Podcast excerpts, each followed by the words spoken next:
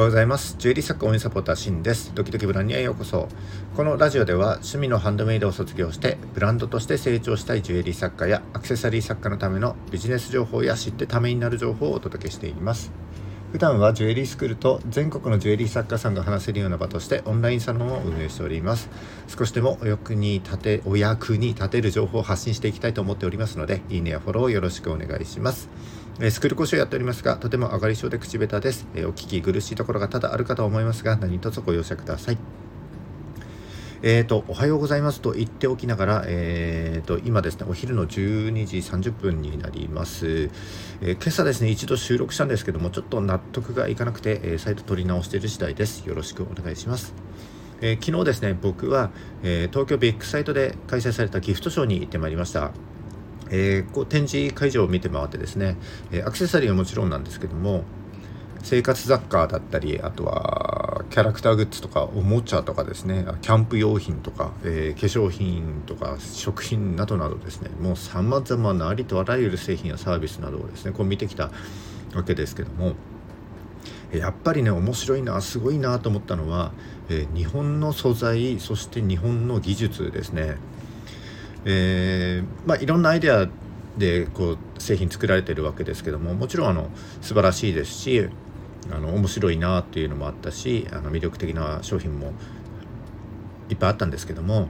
まあ、これだけですね物が溢れている中においてまだですね見たこともない素材があるのかっていう感じでした。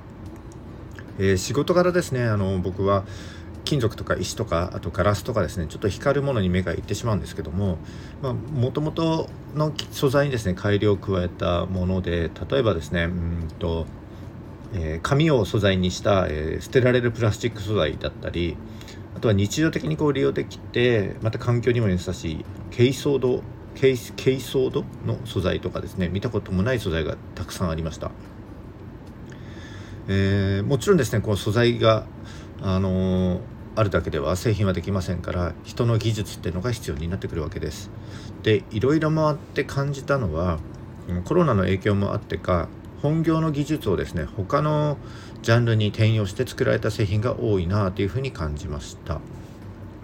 えー、例えばですねもともとは板金屋さんの技術だったレーザーと溶接の技術からアクセサリーを作っていたり、えー、あるいはですねあの基板の部品を作っていた会社のえー、人たちが印刷技術をですね活用してアニメのキャラクターグッズを作っていたりとこう発想の転換だったり、えー、なんでしょうね従来の価値観にとらわれない新しい視点とか、えー、着眼点がすごいななんて思って見てきましたおそらくですねその過程においては、えー、多大な苦労だったりあとは葛藤だったりですね不安なんかもいろんな思いがあったはずですけどもまあ実際にねこう作った方々と話をしていると嬉しそうに話してくれるんですよね。まあ、この部分を作るのが苦労したとかこの色を出すのがすごい大変だったとか、まあ、その笑みからもね、あの、自分の技術に対する誇りを感じることができました。えー、素材があって技術があれば製品はできますけども、えー、いい商品を作るためには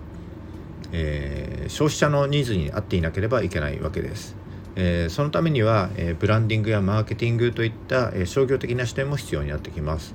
そこで今日お話したい内容ですけども、え会場視察の合間にですね、えブランディングに関する有料のセミナーを受けてきましたので、えそのセミナーからですねブランディングについてアウトプットしていきたいと思います。え、ブランドとはそもそも何なのかっていうところとあとブランディングって、え、何実際どうやっていくのっていうところについてお話できると思いますので、え、最後までお付き合いいただけますと幸いですそれではよろしくお願いします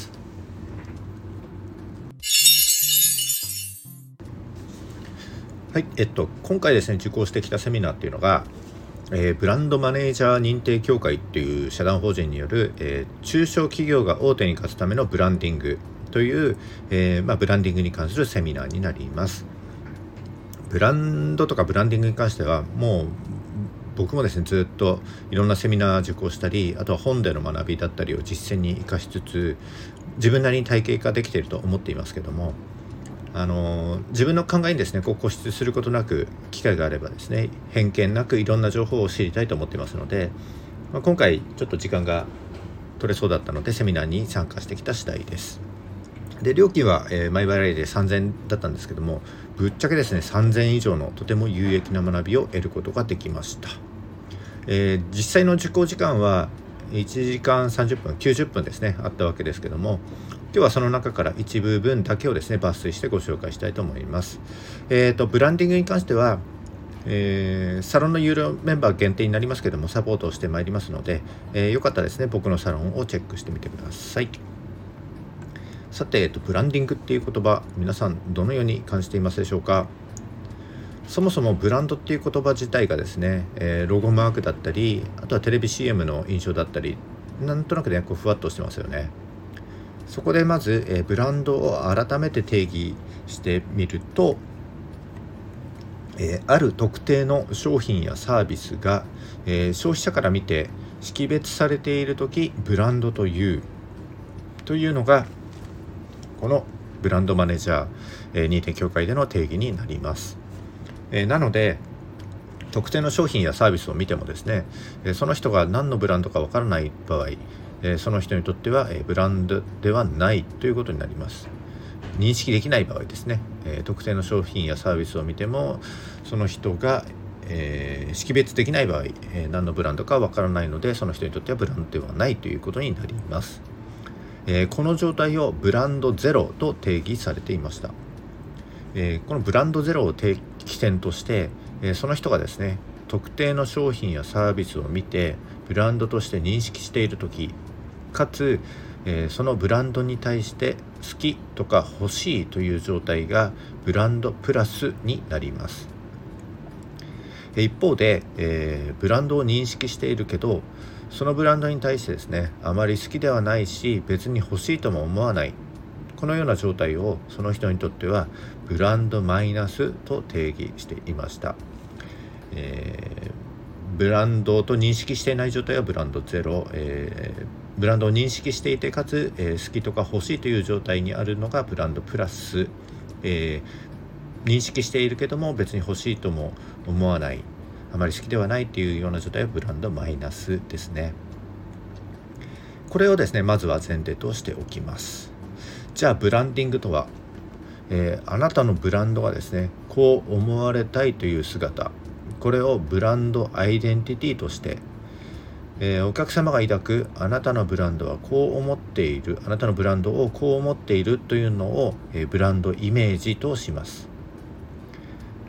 でこのブランドアイデンティティとブランドイメージとの差をイコールにすること。それを重ねていくことがブランディングだと定義されていました。なるほどと。とても分かりやすいなと思いましたね、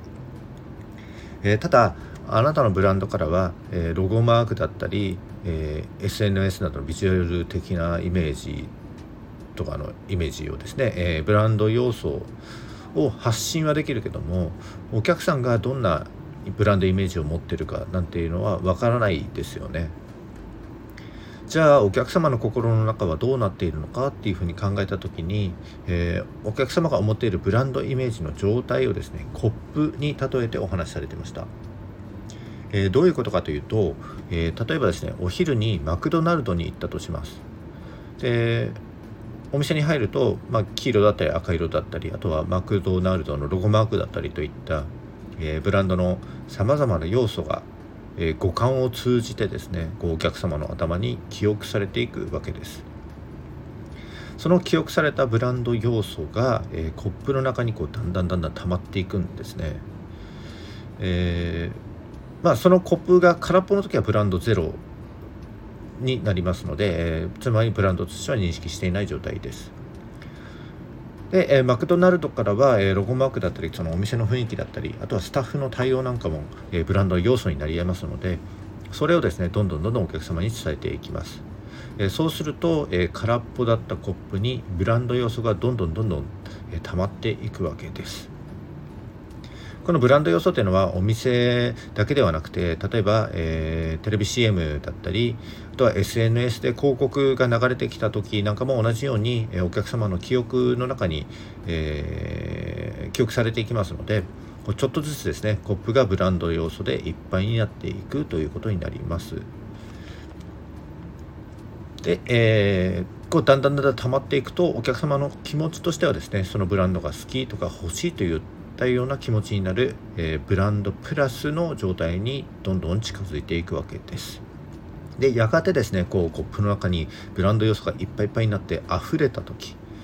えー、お客様が抱いているブランドイメージと、えー、あなたのブランドがですねこうありたいというブランドアイデンティティがイコールになった状態、まあ、つまりファンになったっていう状態ということになります。まあ、この考え方例え方結構分かりやすいですよね。えー、つまりあなたのブランドがやることっていうのは、えー、お客様に対して、えー、継続してブランド要素という刺激をですねお客様に対して伝えていくことになります。なんだ結局当たり前のことじゃないかなんて思う方もいらっしゃると思うんですけどもちょっとですね次のポイントに注意してみていただきたいと思っております。えー、まず、えー、明確な目的を持っているかどうか、えー、あなたのブランドは、えこう思われたいという、えブランドアイデンティティを明確にして、えお客様のブランドイメージとこうイコールにすることを重ねていくことが目的になります。えそのためにお客様に対して、えその明確なブランドアイデンティティを持ってですねこう刺激を伝えられているかどうかそしてその活動に一貫性や統一感があるかどうか。また一貫性を保ったまま継続できているかどうか。これらはお客様がこうあなたのブランドとつながる接点ですね。全てにおいて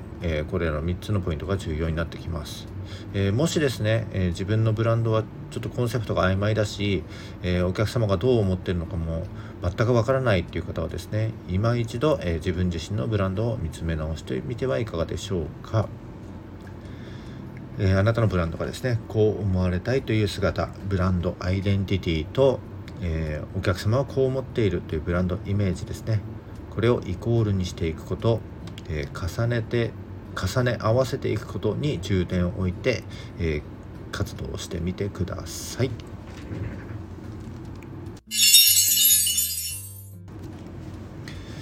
はい、えっと今日は、えー、昨日ギフトショーで、えー、開催されたセミナーで学んだ、えー、ブランディングについてアウトプットいたしました。えー、っと話の中でブランド要素っていう言葉も出てきましたけどもこの要素はですね、えー、例えばロゴマークだけじゃなくて、え、色だったりあるいはあのタグラインっていうあの固定のキャッチコピーみたいなものだったりといろんなさまざまなものがあります。えー、例えばマクドナルドについてはお店の色もそうですけどもあのスタッフのですね笑顔とかそういう対応もそうなんですよねそういうのも全部、え、ブランド要素になり得ますので、えー、まあ、このブランド要素についてはサロンの記事でですねあのご紹介していますので、まあ、合わせてご覧いただければと思いますそれとですね今回あのギフトショーの会場をこう回った時にですね、えー、あの輪島塗り石川県の伝統工芸の輪島塗りの、えー、漆玉アクセサリーでこう出展されてた60代のご夫婦がいらっしゃったんですよ。えーと、木材とか真珠にですねこう漆を塗って仕上げた漆玉をですねこう、えー、ネックレスとかピアスに加工したものを、まあ、出品されていたんですけども、えー、ご夫婦でやってらっしゃるので旦那さんが漆玉を作って奥さんがこうアクセサリーに仕立てるんだそうですね。素敵ですよね。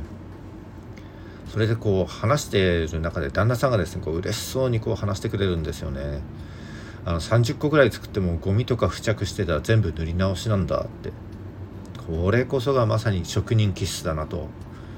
職人のこだわりだってこう改めて思ったんですよね。